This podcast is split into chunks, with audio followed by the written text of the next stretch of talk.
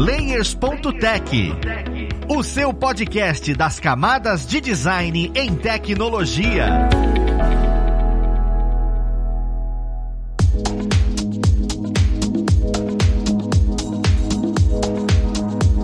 Olá, ouvintes! Eu sou Luiz Lima, designer e professor aqui na plataforma Alura, e vamos para mais um Layers.tech, o seu podcast das camadas de design em tecnologia. E na conversa de hoje, nós vamos falar sobre a síndrome do impostor. Isso que assola a cabeça de todo mundo que trabalha com criação, trabalha com design, trabalha com tecnologia e até trabalha com qualquer coisa que tem nada a ver com isso. É incrível como isso está perto de todo mundo. Mas vamos lá pro papo, que esse aqui vai ajudar a gente, né? Hoje é um episódio especial. Nós temos aí realmente pessoas de peso. Nós temos aqui o Leonardo Garcia, ele que é terapeuta EMDR e psicólogo na teoria na web. Seja bem-vindo, Léo. Obrigado. É terapia na web, meu querido. Quase.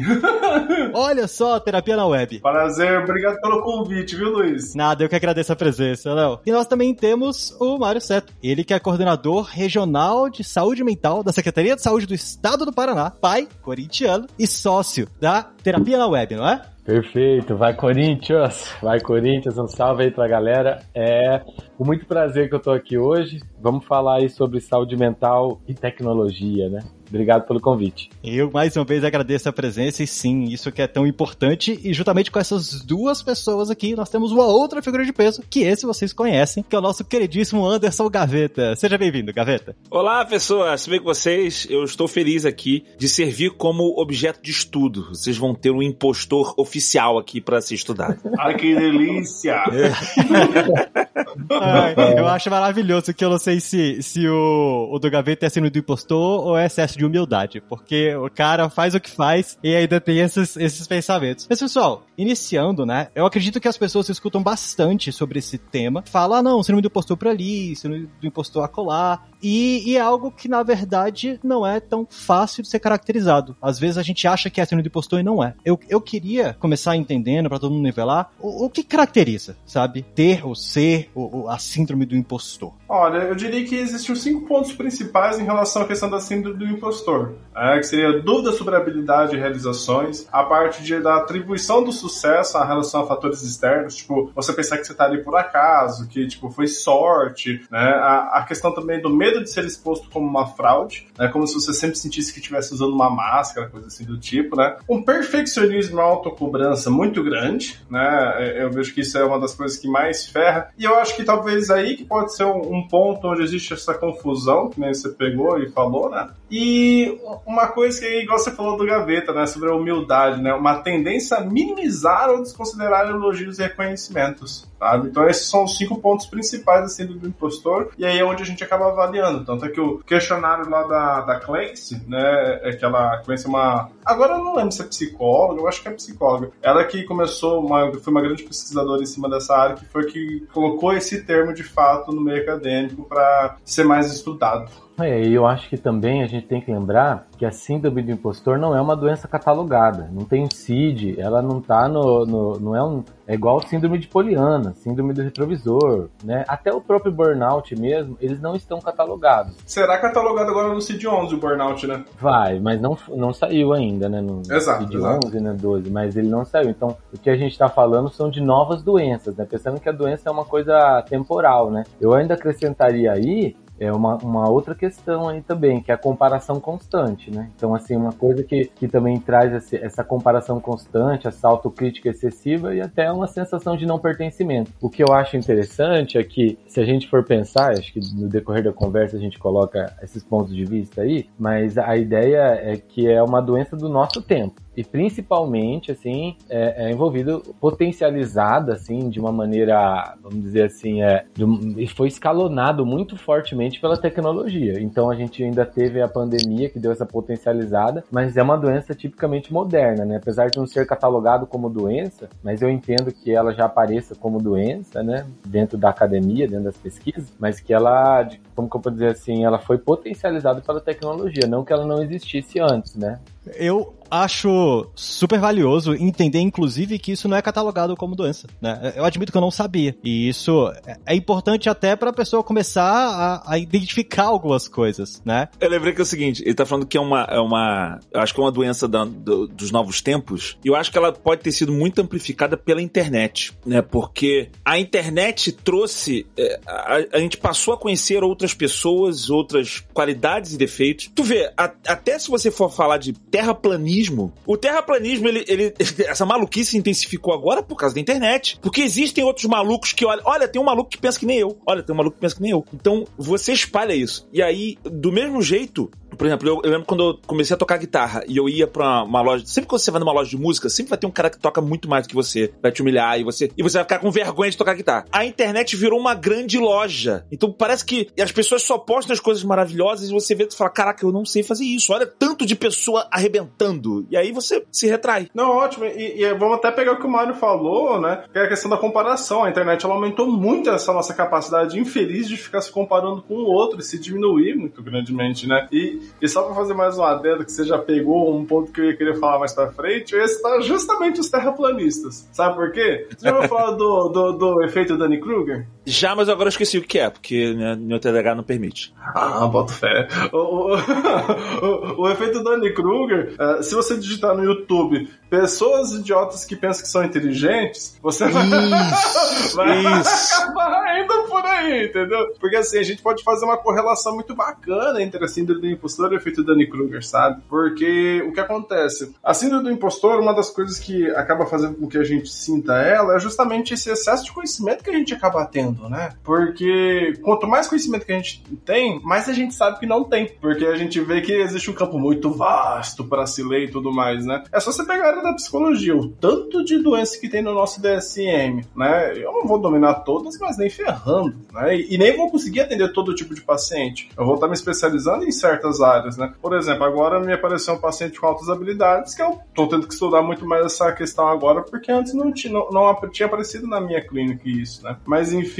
e aí a questão do, do efeito Dunning-Kruger, Aí a pessoa ela começa a aprender um pouquinho mais, e aí ela começa a replicar esse conhecimento, começa a dar certo, aí ferrou, aí ela pensa que sabe de tudo. Junto com um viés muito forte de, de não receber autocrítica, não receber crítica externa, né? Eu acho que é legal você pontuar que o efeito Dunning-Kruger é uma curva que ela sobe inicialmente, então quando você começa a estudar um assunto, você, digamos que você adquire alguns conhecimentos sobre o assunto, você se sente pica. Assim, nossa, agora, agora eu tô dominando esse negócio. O, o próximo passo do efeito Dunning-Kruger é, é cair, é você logo depois de você aprender certas coisinhas, você vai ver que tem conhecimentos mais aprofundados que você não sabe. Aí você pensa, nossa, eu sou um merda, mas você sabe mais do que você sabia antes, né? Mas você pensa, nossa, eu sou um merda. Aí você começa a aprender mais coisas e pensa, não, agora eu sei alguma coisa. Então depois essa curva tende a subir. Então vocês estão falando mais da curva inicial, né? Do, do efeito Dunning-Kruger, que é justamente a superficialidade da. Mas eu acho que o contexto digital, de uma maneira geral, quando você coloca a internet, ele potencializou de forma exponencial por várias questões, não só a questão da comparação, mas também o cansaço, porque é muita informação, então o cansaço faz você sentir mais insegurança. Também é uma violência neurológica, também o tanto de abas que as pessoas têm abertas é uma violência neurológica. Por quê?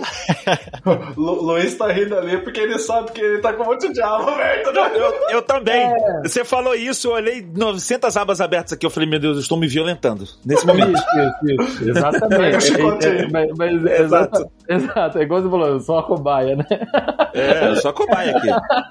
é, mas eu achei engraçado, Gabriel. Mas a, a ideia, para você pensar uma coisa, tem que fazer um processo de sinapses. Essas sinapses vão criar o que a gente chama de engramas, são a conexão ali. Toda vez que você muda de ideia, essas sinapses têm que mudar. Nessa mudança, você perde informações e fala o que a gente chama de, de, de excesso de, de atividade neurológica. Então, tem um cansaço que hoje até é estudado, que é um excesso de glutamato no sistema nervoso central, mas é realmente uma, uma violência neurológica, né? Mas eu acho que, assim, a, a internet potencializou demais, assim, de forma exponencial, né? Essa, essa questão.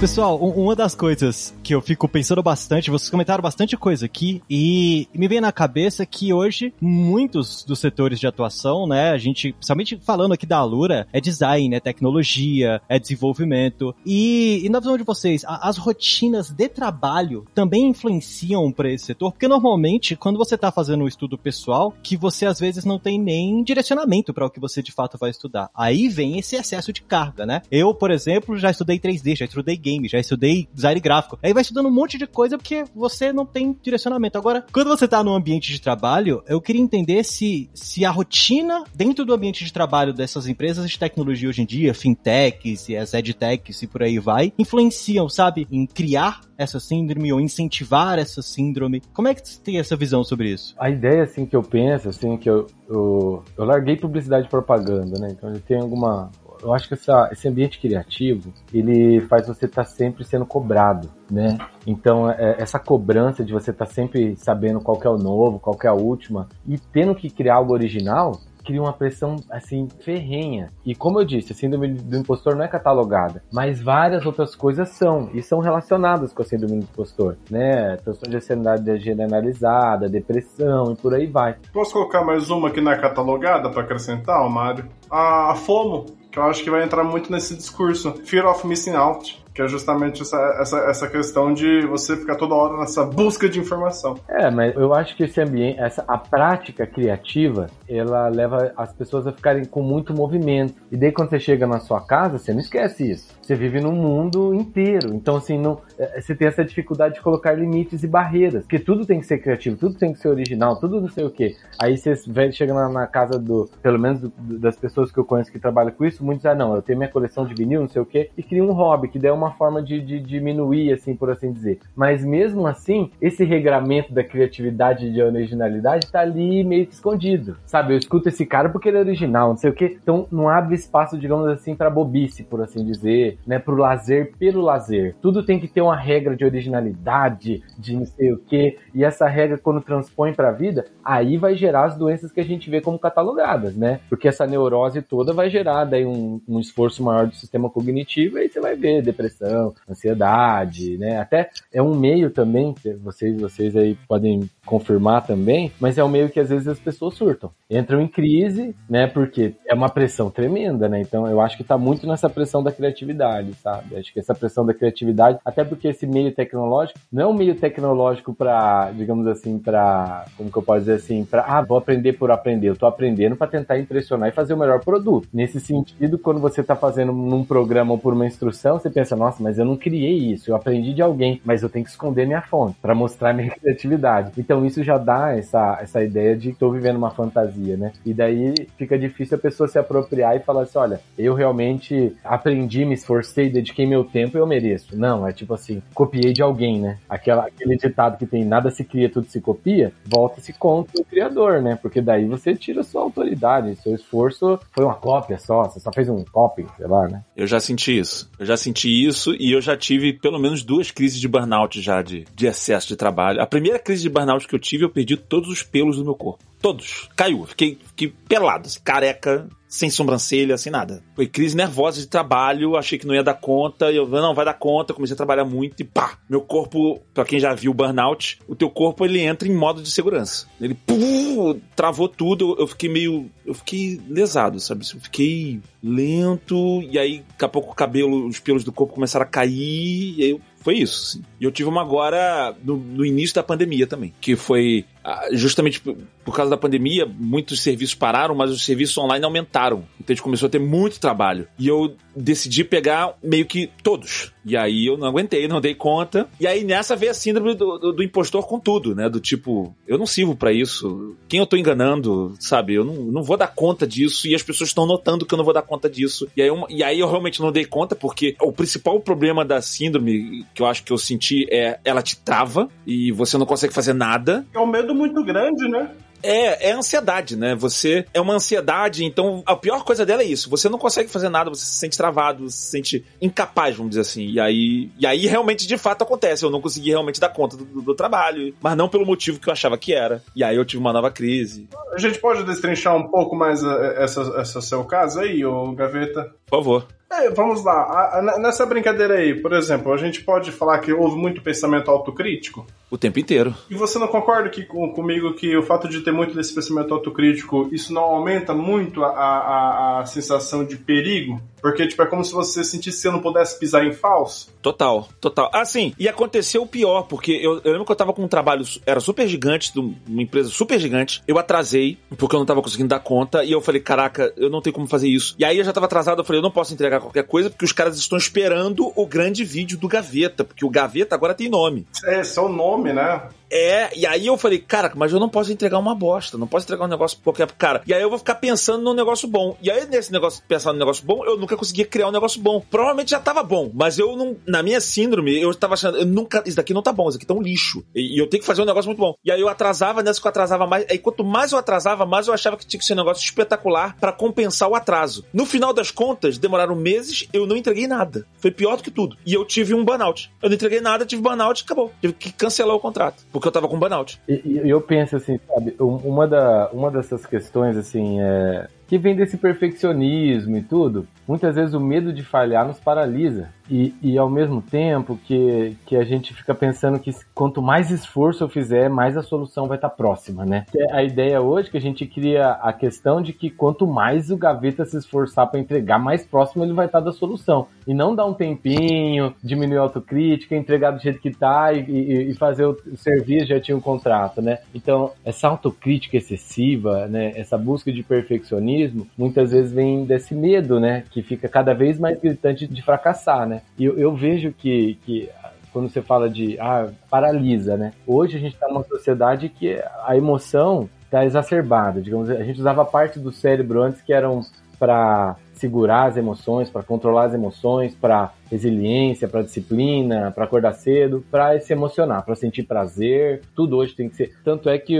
a sociedade do cansaço também pode ser chamada de sociedade da felicidade, né? Então a gente é obrigado a ter sucesso, obrigado a ser feliz, que é outra coisa que tem no, no, uma pressão, acho que não só na área de tecnologia, né? Mas em todas as horas. A positividade tóxica, né? É, mas a, a, acho que a tecnologia sofre uma coisa que é tipo assim: você tá lidando com um negócio do futuro, isso daí dá muito dinheiro. E me parece que a internet tende a propagar muito, muito fake, assim, sobre sucesso, né, com tecnologia. E, e, isso daí aumenta a pressão. Mas a tendência das pessoas, acho que também quando se busca uma terapia, não é acabar com a emoção, mas conseguir sair dessa inércia mesmo sentindo a emoção. Então é criar um autodistanciamento dela, mas não total, porque a emoção ela tem a sua função, né? Só que o que acontece é que às vezes fica com uma frequência muito alta, duração muito alta, intensidade muito alta e puf, daí dá o burnout, que na verdade é uma crise de esgotamento, de esforço, né? Então assim, é bem complexo. Ô Gaveta, você já ouviu falar sobre autocompaixão? Não. Eu, eu, eu, sou hashtag autocompaixão sempre.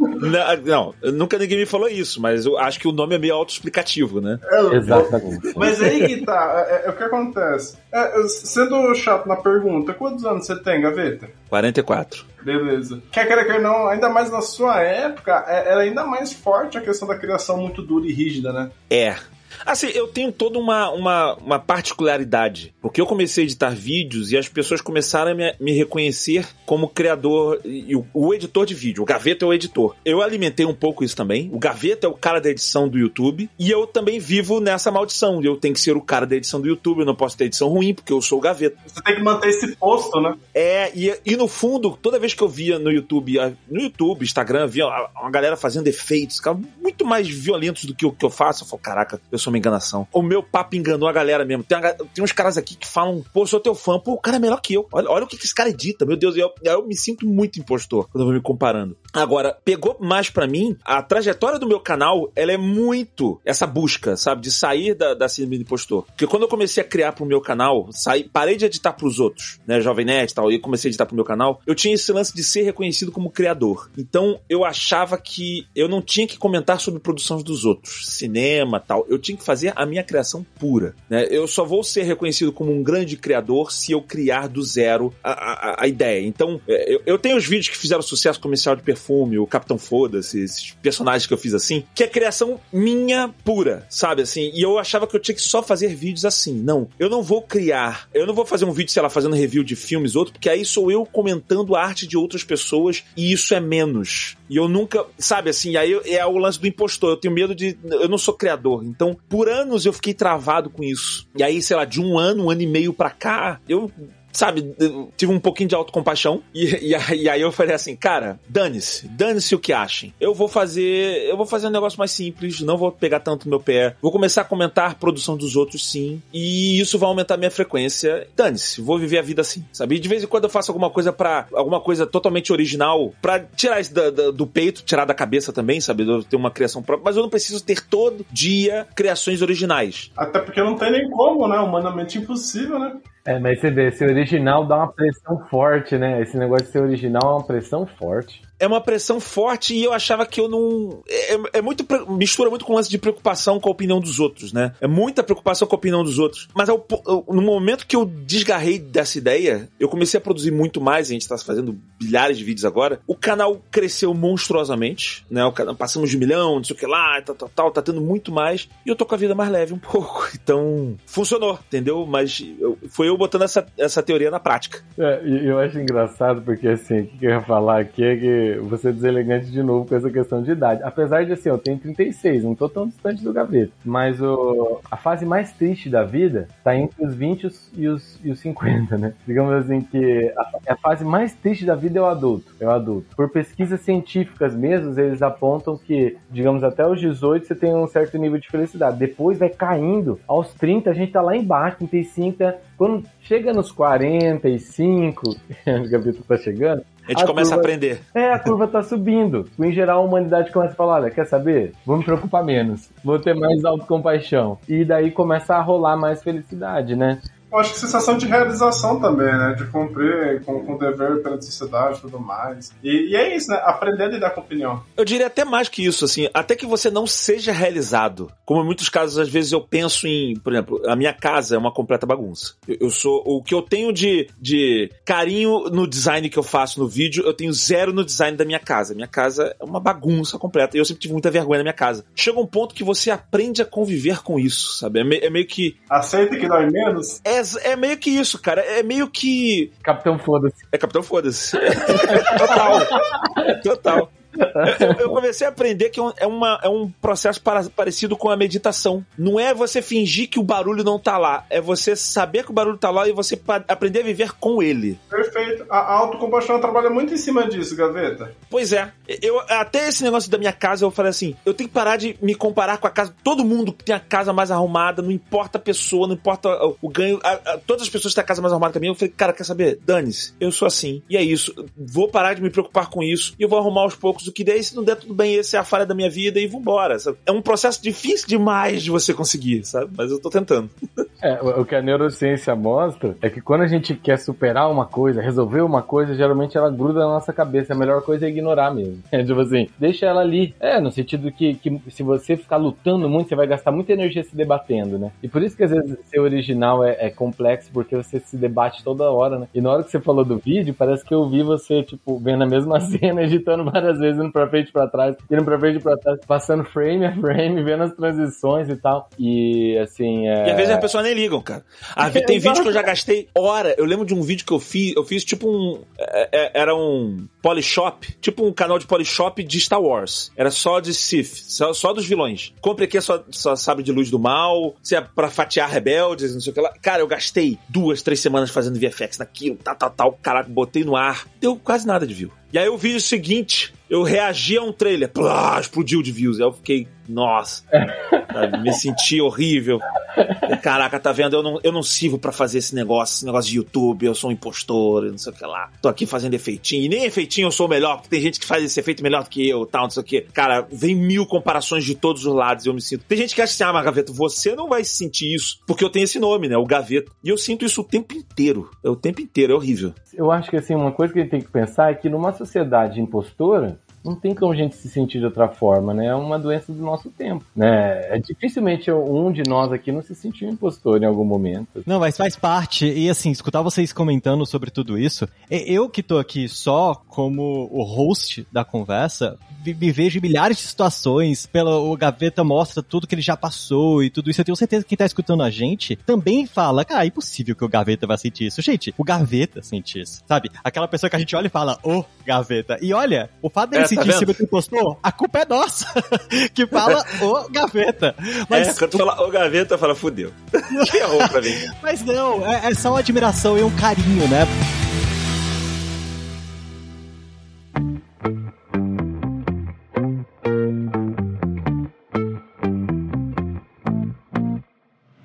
Mas eu acho engraçado vocês estarem comentando isso. Eu queria entender um pouquinho sobre a questão de espectro, porque eu sei que é tão abstrato, sabe? Isso não é tão preto no branco. Ah, eu, eu tenho o síndrome do impostor, eu, eu tenho isso ou não tenho isso, né? Existem espectros de o tanto que você acha que é impostor ou não, o tanto que você sofre com isso. E eu queria saber se, assim como a ansiedade, existe um nível saudável de você manter esse pensamento, ou, ou é válido você olhar e falar, seja um bom vivan e aceite as coisas, aceite o barulho sempre. Ou tem aquele negocinho de você olhar e falar, não, mas é bom se comparar de vez em quando. É, é bom fazer isso de vez em quando. Eu queria entender da visão de vocês, porque dentro de ambiente empresarial, e principalmente dentro desse ramo, isso acontece pra você subir de, de patamar dentro do emprego. Pra você olhar e falar, não, agora eu quero criar nova tecnologia de tal coisa. Com esse negócio de IA, então, tá, isso vai estourar demais, porque eu, eu posso, eu não posso usar, sabe? Essas perguntas todas vêm e- e a ideia é, até que ponto é saudável eu olhar e falar, tudo bem, eu, eu- vale a pena me comparar, vale a pena eu ter algumas características do sí- síndrome do impostor. De fato, é, é, são, são aqueles cinco. Tem aqueles componentes da síndrome do impostor que a gente estava falando de início, né? E aí, por exemplo, tem um paciente meu que ele tem.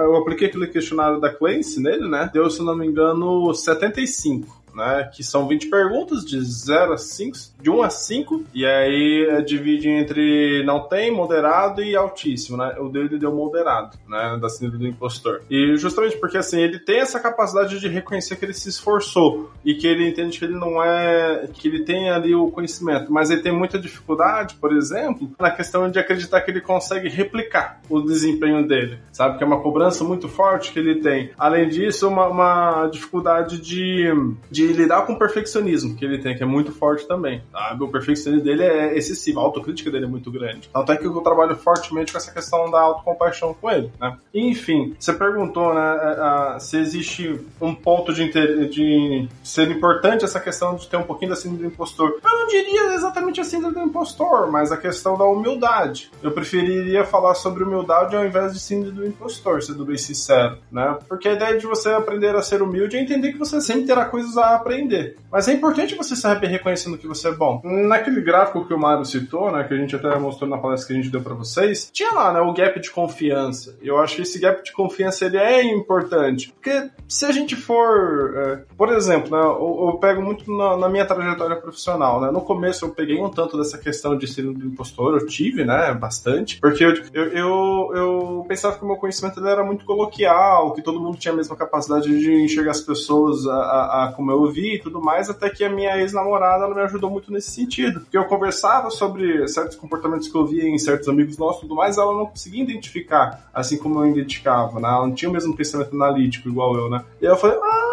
então meu conhecimento é diferenciado mesmo, sabe? Então aí que eu fui começar a perceber que de fato é, era um raciocínio diferente que eu tinha, que não era tão coloquial assim, né? E aí foi melhorando. Só que aí eu comecei a ver um pouquinho da arrogância, né? Porque daí eu, eu, eu trabalho muito com um pouco da, da questão de trazer muitas hipóteses para os pacientes, né? Só que no que eu beirei a arrogância é quando eu comecei a querer colocar, não, você tem isso. E aí eu deixava de escutar o paciente de fato, entende? E aí é onde eu acabava cagando. E aí às vezes eu perdi um tempo da sessão porque eu ficava teimando com o paciente. Não, mas olha isso daqui, sabe? E aí eu deixava de escutar ele direitinho. E aí, se eu, se eu eh, passasse a escutar ele melhor, eu ia entender que meu viés, eu tava muito enviesado. Então, é, é, eu continuo trabalhando com essas hipóteses, mas eu sou muito mais, tipo, ó, tanto é que eu até gosto sempre de falar pro paciente, né, quando a gente inicia o processo. É, eu falo, ó, eu gosto de trabalhar com hipótese e tudo mais, mas pode ser que às vezes esteja errado. E se eu estiver errado, me corrija, por favor, porque eu não sou o senhor do, do, de todo saber, né? Então eu sempre gosto de pontuar isso pro paciente, né? Por mais que a gente estude e tudo mais, às vezes a gente erra, né?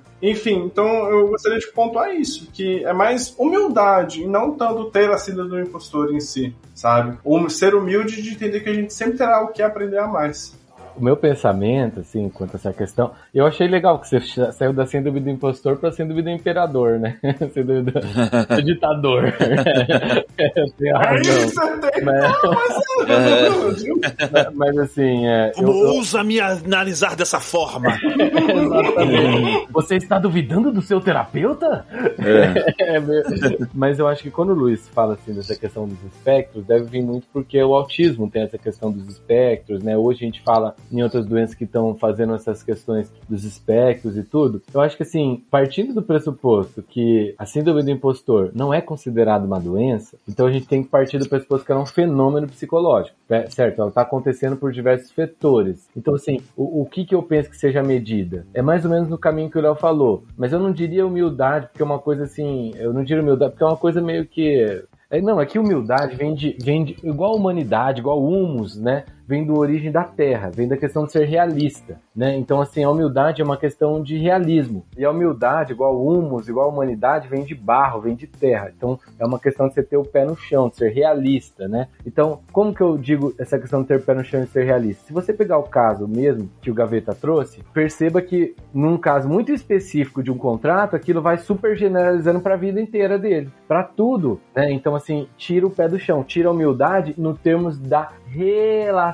com a realidade. Então, em vez da pessoa medir a intensidade, a duração, eu posso fazer, não precisa ser perfeito, a pessoa começa a viver no mundo ideal, começa a subir demais, né? Perfeccionismo, acreditar que é possível fazer coisas que são humanamente impossíveis, né? Agora, igual você falou, a inteligência artificial vai possibilitar mais coisas, mas digamos assim que, pela experiência própria, eu já virei dois, três dias editando e, e meu, detona a sua saúde, né? Não é à toa, não é à toa que, que caiu todos os pelos aí do gaveta. Mas assim, pensando em níveis, eu acho que os níveis têm que ser aferidos, assim, o quanto que isso está mexendo na minha autoestima, na minha autoconfiança. Eu acho que é isso que é, assim, qual que é a frequência e intensidade de que isso tá batendo na minha autoestima e na minha autoconfiança. Se tiver demais, com certeza a gente está no nível preocupante, porque quando você pega as patologias, você pega o DSM-5, qual que é a medida para saber se a pessoa tem ou não? É o tanto que está afetando socialmente. Então, se você não está tá tendo pro seu trabalho, começando a sentir muita ansiedade, chegando na sua casa, não consegue se relacionar com a tua família, com teus amigos, não quer mais sair, tá se sentindo isolado, começa a ter aquela anedonia, né? Você começa a parar de sentir prazer nas coisas que você sentia prazer. Porque isso, é, isso é um sinal grave. Você começa a não sentir prazer no que você sentia prazer antes. Isso é um sinal grave. Então, eu acho que tem que estar atento a esses termômetros, esses sinais, que é autoestima, autoconfiança, automotivação e prazer, sabe? Se isso começa a minguar, possivelmente esse fenômeno psicológico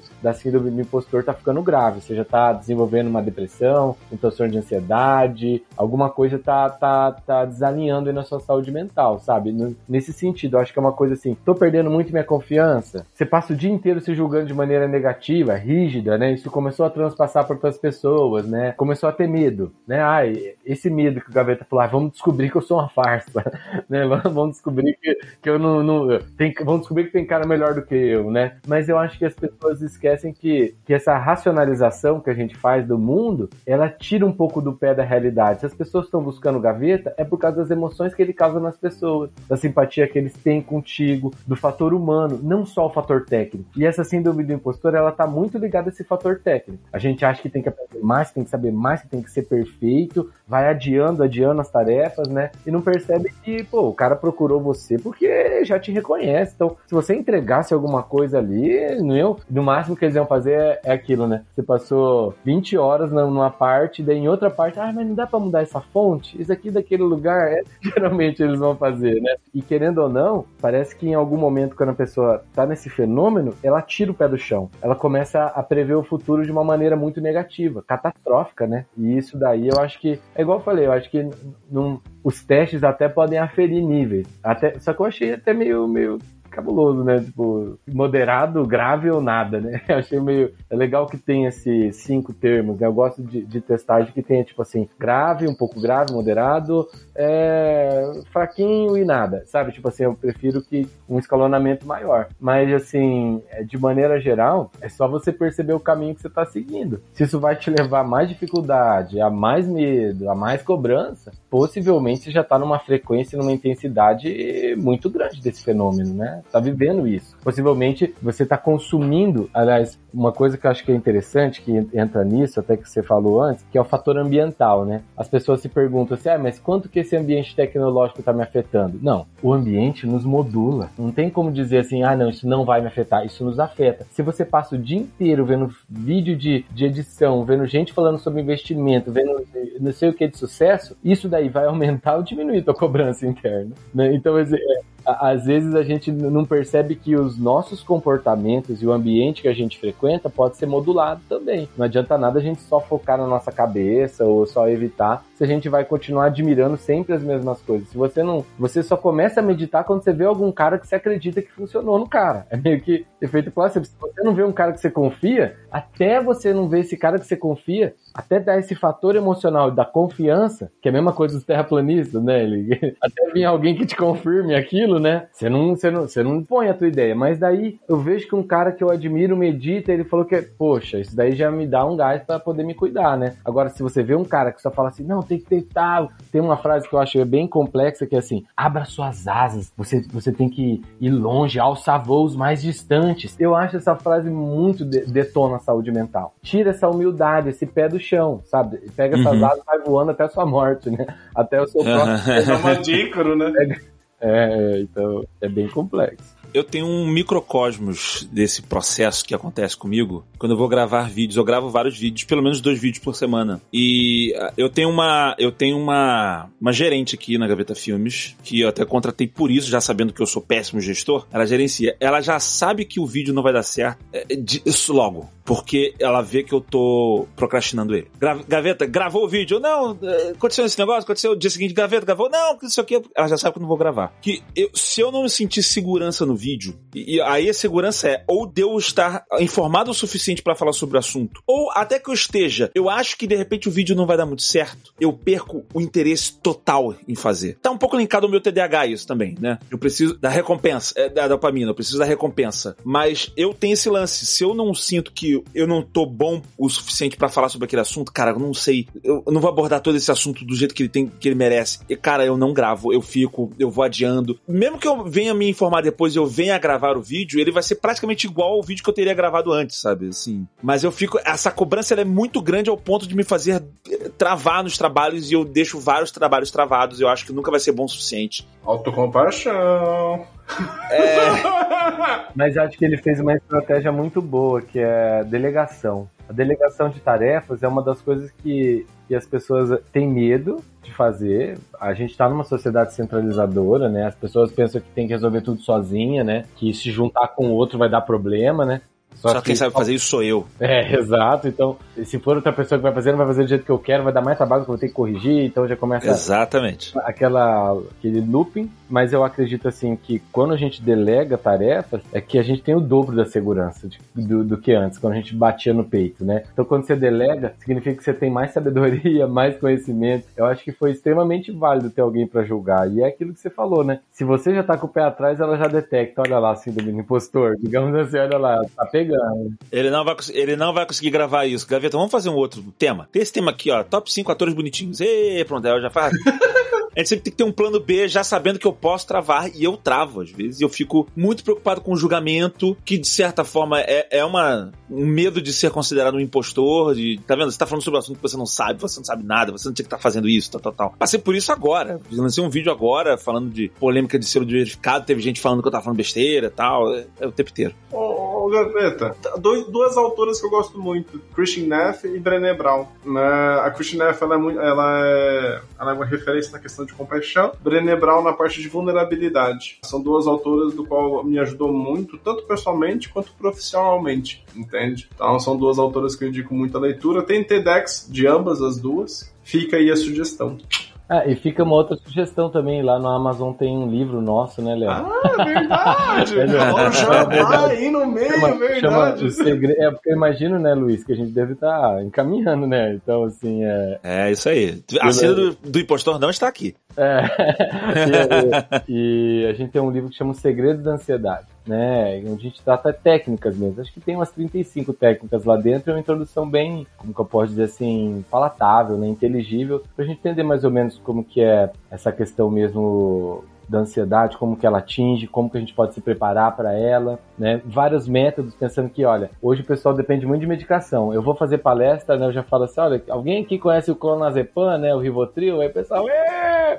O pessoal! Eu, eu falo assim, ó, e vocês sabem que a recomendação é tomar no máximo por quatro a seis semanas? E todo mundo, meu Deus, é, é impacto assim, né? Porque, Mas eu tomo eu... no café da manhã, doutor. É, exato. Ele fala assim, nossa, mas eu queria. É exatamente isso. Né? Ele adoça o meu café todo santo dia, sabe? Mas tem na água lá de casa, como eu vou tirar isso, né? O que acontece é que, mesmo o clonazepam, a adesão à, medicação vai estar em torno de 60%, 50%. Então, hoje, quando você vai fazer alguma coisa dentro da saúde mental, se prepara para insistir, porque a tendência é que você vá bater em algumas portas e não vá abri-las. Não, não serve para todo mundo. Até por isso, quando a gente fez esse livro, a gente tentou colocar técnicas diversas, de diversos modos, até pra gente é, entender que as pessoas têm modos diferentes de enfrentar o mesmo problema. Até, por exemplo, meditação, né? Que, que já fala que é bom para todo mundo. Para todo mundo não é bom mesmo, né? Tem uma paciente minha que se ela medita fica ansiosa já, porque tem TDAH. É, eu não consigo sempre não. É meio raro eu conseguir. E, e eu vou te dizer, as pesquisas científicas mostram que a meditação assim como qualquer outro remédio, tem efeitos colaterais. Então, uma das coisas que as pessoas têm que saber é que quando você medita, você tem que ficar preparado para o efeito colateral dela, que é o seguinte: você vai ficar mais impaciente, porque você vai ter contato com a paz então as outras coisas vão te desestabilizar mais e você vai ter que se preparar. E a meditação era é indicada para quais casos, segundo as pesquisas atuais? Depressão, ou seja, aquele medo de falhar, aquilo tudo, a meditação ajuda. A pessoa com depressão, ela tem mais benefício com a meditação que ansiosa. A pessoa ansiosa, o indicado é que a meditação sempre seja guiada. Ela nunca faça meditação sozinha, mas guiada. Né? Essas são as indicações. A, a meditação é muito boa para lidar com dor, né? esse medo de falhar. Ela é muito boa para isso. Para ansiedade, então hoje a gente sabe que é meio ambíguo. Ela pode piorar a ansiedade, sim, tá? Então tem muitos casos em que meditar vai piorar a ansiedade. Eu acho que o que, o que as pessoas têm que entender mais que qualquer outra coisa é que a síndrome do impostor, para mim, ela está muito ligada à falta de tempo livre e qualidade de tempo, sabe? As pessoas que apareceram na minha clínica com, com esse fenômeno, por assim dizer, né, empresários e tal, era sempre assim, o cara não conseguia ter um tempo de qualidade com a filha. A filha tinha um ano e meio, sabe? E eu, eu tipo assim, meu, peraí, daqui a pouco ela vai ter 15. Você não vai conseguir voltar. Ah, tipo, a minha que tem 13, 13 agora, eu me sinto culpado por não ter aproveitado metade da infância dela. Eu acho só complementar, para finalizar, muito a questão da falta de feedback, né? A gente quase não tem feedback hoje. No... Está, está aumentando a cultura do feedback no meio empresarial, mas falar-se bem sobre o nosso trabalho, das pessoas reconhecerem falar bem, né, principalmente no meio empresarial, antigamente era algo inexistente, só falava se caso você errasse. Hoje em dia já tem feito mais isso, de elogiar os pontos fortes. Mas acho que esse é um ponto que contribui muito para desenvolver a síndrome do impostor, né? Essa falta de validação. Hoje a sociedade prega muito o trabalho como uma coisa honrosa, uma ótima coisa e tal, mas o trabalho vem de tripalho, que é também de tortura. Então o trabalho é uma coisa que causa sofrimento. Então quando você começa a, a, a criar o trabalho como uma coisa gostosa, trabalhe com o que você ama e você nunca mais precisar trabalhar. É outra fase que eu odeio. É outra fase que eu odeio. Trabalhe com o que você ama e você vai trabalhar o dobro e o triplo. Essa é a verdade. Porque você se importa. É, Porque exato. Você se importa. É, mas as pessoas perdem essa noção. Ah, eu trabalho em minha casa, eu trabalho em minha família. Eu acho que perde essa noção. O home office fez um caos gigantesco, né? É, eu acho que o trabalho, gente, o trabalho é o trabalho. O trabalho vem de tripalho. Tem que dar um tempo. Tanto é que quando você vai fazer um social, você vai fazer um social fora do trabalho, sabe? Ou quando acontece um social dentro do trabalho, você não tá trabalhando, né? Então, assim, o trabalho não é uma coisa que vai engendrar tanto. E hoje a gente tem essa, vamos falar de autoexploração a gente se explora demais, assim, ó, e acha isso bom. E eu acho que, assim, isso que o Gaveta trouxe da experiência da filha, de ficar se culpando, eu acho que, assim, sua filha é muito nova ainda, né? Ainda tem, ixi, e outra, você tá num meio em que... Até que 40 não... anos ela tá novinha ainda. É, não, mas eu digo assim que é, é, você sempre vai ter essa diferença. Mas o que eu tô dizendo assim, que no meio dela vai ter gente que gosta de você, então assim, ainda tem como recuperar. Agora tem famílias de pessoas que eu que eu atendo que o cara já não o cara tem 63 anos e não fala com a família desde os 18, né? Isso por questões de rigidez. Então assim, muitas vezes as pessoas ficam com essa rigidez muito grande, essa pressão em trabalhar, em ser produtivo e tal, e esquece assim que muitas soluções não veio no momento da existência, no momento veio num momento meio de, de quantas ideias boas não veio quando você estava tomando um café e conversando, né? Quantas vezes você não arranjou um negócio numa conversa? Então, às vezes a gente fica nessa que o trabalho vai salvar a nossa vida e, e troca a vida pelo trabalho, né? E esquece que a, a vida tem que ter um limite o trabalho tem que ter um limite na nossa vida, que senão a gente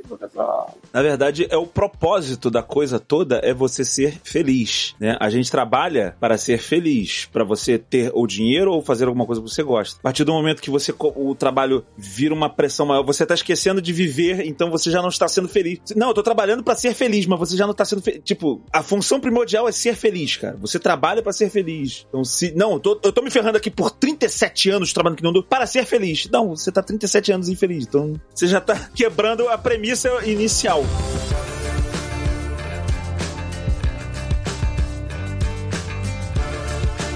Olha, eu acho super valioso. Eu acho que a gente conclui de uma maneira muito importante aqui, que é trazendo responsabilidade para o trabalhar, responsabilidade para o criar. E, e eu acho que a palavra realmente do podcast foi a humildade. Eu achei bem legal mesmo vocês terem trago a explicação de, cara, isso é ser pé no chão. Não é o franciscano, né? Não é você se martirizar ou você ser pior do que outras pessoas. É você entender o tanto que aquilo é possível, o tanto que aquilo não é possível e falar, legal, é isso. E aceitar. Maravilhoso. Eu achei super valioso para mim. Espero que seja valioso para quem tá escutando a gente. E como é de praxe, eu abro esse espaço para quem tá escutando a gente consiga acompanhar vocês, para poder entender um pouco mais sobre, é, ver o caminho de vocês. Então, Léo, para quem quiser te acompanhar, onde escutando a gente consegue te achar? Ah, no caso, o meu Insta pessoal, ele ainda é só pessoal, não é profissional, então eu vou passar da empresa, que seria a Terapia na Web. Tem esse Azinho ali, no caso. A gente também tem um canal no YouTube, mas ele não está tão movimentado há um bom tempo, mas para achar ele é só digitar Terapia na Web. Tem vídeos legais, tem vídeos de meditação guiada e tudo mais que vale, vale a pena. E a gente tem o nosso aplicativo agora, disponível apenas para Play Store. Só digitar Terapia na Web que vai achar nosso aplicativo. Ali nós temos, damos algumas ferramentas para os nossos pacientes, e quem não é paciente também pode estar utilizando elas. Ali também tem meditação guiada, também tem algumas instruções do que fazer em certos casos de ansiedade e tudo mais. E por aí vai.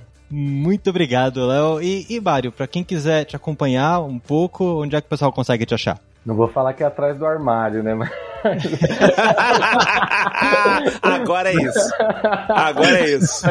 Fala, no link falo... do post bota assim, atrás, tra, Mário, tracinho, atrás do armário. Isso, eu tô pensando que eu vou ter que fazer um canal mais atrás do armário, né? falando sobre isso. Mas a, a ideia, assim, quem quiser me acompanhar pode procurar Mário Seto, né? S de sapo, E de escola, T de tatu e O de ônibus, né? JR de Júnior, né? Mário Seto Júnior. Você vai encontrar lá no Instagram. Eu também tenho, acho que o canal é Psicólogo Mário Seto, tem alguns vídeos e tal. Pretendo estar tá postando mais coisas. Para quem quiser também é, ver alguns produtos nossos, a gente tem um livro que chama Os Segredos da Ansiedade na Amazon. E a gente tem também dois cursos de inteligência emocional na Udemy, tá? É, terapianaweb.com.br para quem também quiser conhecer, ou a Terapia na Web no Instagram. A gente agradece demais esse convite, foi muito legal estar aqui.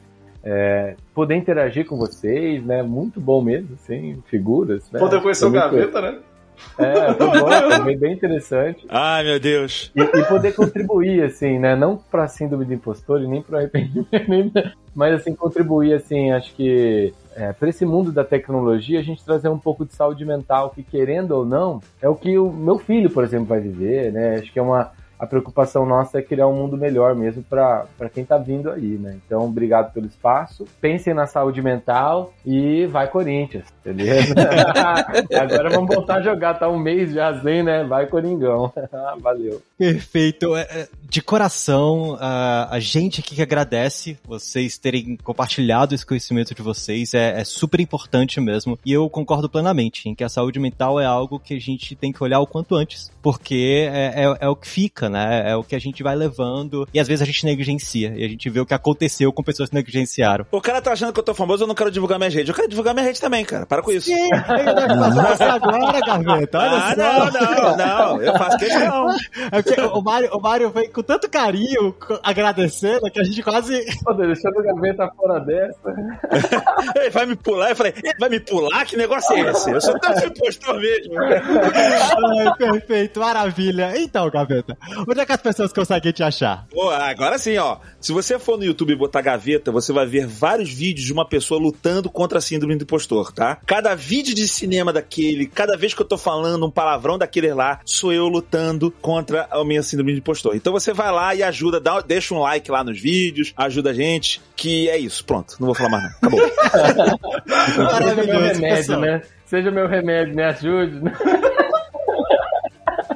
Pessoal, mais uma vez, muito obrigado. Obrigado pelo carinho e por ter compartilhado isso. E mais uma vez, agradeço a vocês ouvintes que estão com a gente aqui até esse momento. Espero que tenha sido um conteúdo valiosíssimo para todo mundo. Dê aquela sua avaliação, seu agregador favorito. Divulgue esse conteúdo para outras pessoas também entendam a importância desse tema. Espero que a gente tenha aprendido um pouco mais sobre nós mesmos, porque parece que não. A gente fala muito do técnico, mas existe toda uma camada por trás disso. Mas vamos ficando por aqui. Um abraço e até o próximo Layers.tech. Fui!